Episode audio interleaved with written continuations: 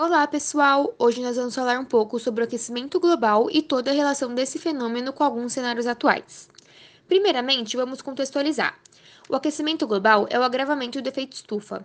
A nossa atmosfera possui gases que atuam mantendo uma temperatura favorável à nossa sobrevivência. O que acontece é, a humanidade tem desde o início do século XVIII, com a primeira revolução industrial e a urbanização em si, aumentado a quantidade de carbono no ar a partir do desmatamento de florestas e queima de combustíveis fósseis. Dessa forma, a absorção de calor e a temperatura média do planeta se intensificam, trazendo várias consequências, como aumento na repetição de eventos climáticos, tais como enchentes, furacões, tempestades e secas, elevação do nível do mar, derretimento de calotas polares, desertificação, extinção de várias espécies, alterações na disponibilidade de recursos hídricos e assim a lista vai crescendo.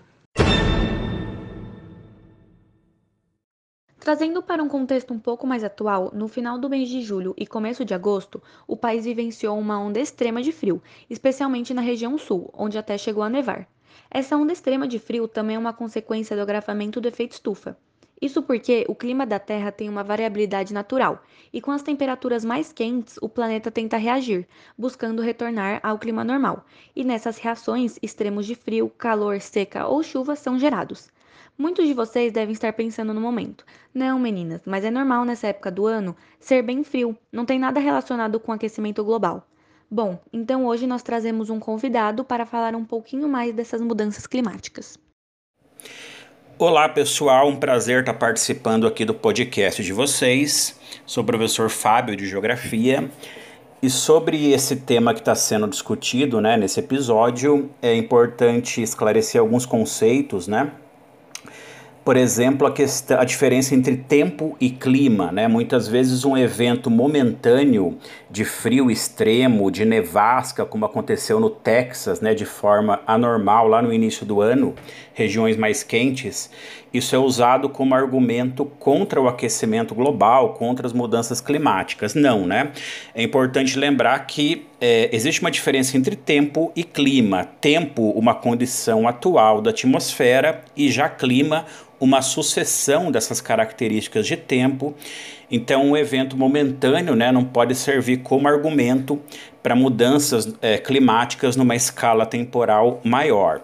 Eu recomendo sempre também utilizar a expressão mudanças climáticas ao invés de aquecimento global, exatamente porque né, é, o aquecimento de uma determinada região do planeta pode gerar o resfriamento de outra parte. Eu vou dar um exemplo aqui para vocês da corrente do Golfo, né, que é uma corrente marítima que nasce ali no Caribe, né, na região do Golfo do México, e que ela é responsável, por exemplo, por evitar o congelamento dos portos no norte da Europa, né, onde fica, por exemplo, o Reino Unido, que aliás já foi um grande império marítimo, né, o Império Britânico, que só é, foi possível por essa navegação ali do norte da Europa, possibilitado pela corrente do Golfo. O que está acontecendo hoje em dia, né?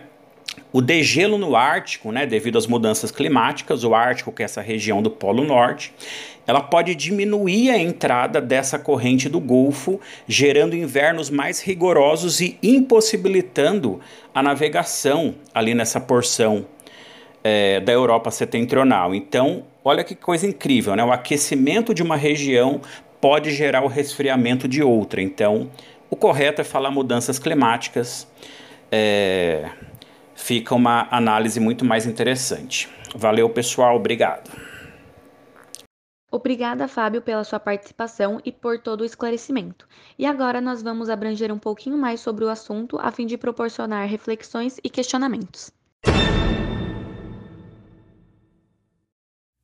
Bom, pessoal, como foi citado anteriormente, o desmatamento tem um impacto considerável sobre o aquecimento global. Isso porque as florestas captam gases de efeito estufa, fazendo com que este gere menos impacto no planeta. Nesse sentido, precisamos citar o desmatamento na Amazônia, que vem crescendo cada vez mais, principalmente após a eleição de Jair Bolsonaro em 2018.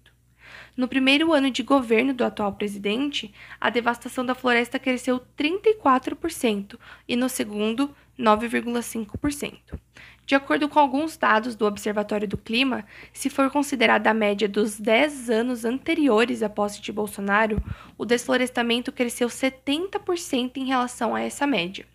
A questão da Amazônia é de fato muito interessante para a geopolítica, considerando que a floresta amazônica representa um terço das florestas tropicais do mundo inteiro, além de conter mais da metade da biodiversidade do planeta. Isso atrai o interesse de diversas potências que buscam a preservação ambiental e a manutenção de serviços ecológicos. O governo brasileiro, ao não preservar suas florestas, sofre não só as diversas consequências já apresentadas no podcast hoje, mas também causa um impacto mundial e enfraquece relações importantes com outros países. Inclusive, o Brasil começou a sofrer financeiramente por causa do desmatamento. Recentemente, a Noruega e a Alemanha cortaram recursos que iriam para a Amazônia devido ao aumento da desflorestação.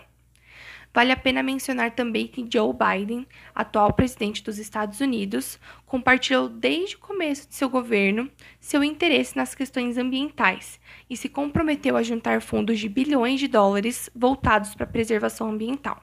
Se o Brasil continuar desalinhado com o governo de Biden, também temos a perder um forte aliado. Ações governamentais, como a implementação de políticas públicas efetivas voltadas para a preservação de florestas, o apoio a usos sustentáveis da floresta e melhores práticas agropecuárias, precisam ser colocadas em prática, e até agora pouco tem sido feito. Bom, pessoal, para nós, eventos como essas ondas extremas de frio, calor intenso no Canadá ou até mesmo as tempestades e inundações na Europa são sinais claros dos danos que a humanidade tem feito ao nosso planeta. As autoridades governamentais precisam agir e a população precisa se conscientizar. Esperamos que este episódio tenha feito você refletir um pouquinho. Obrigada e até mais!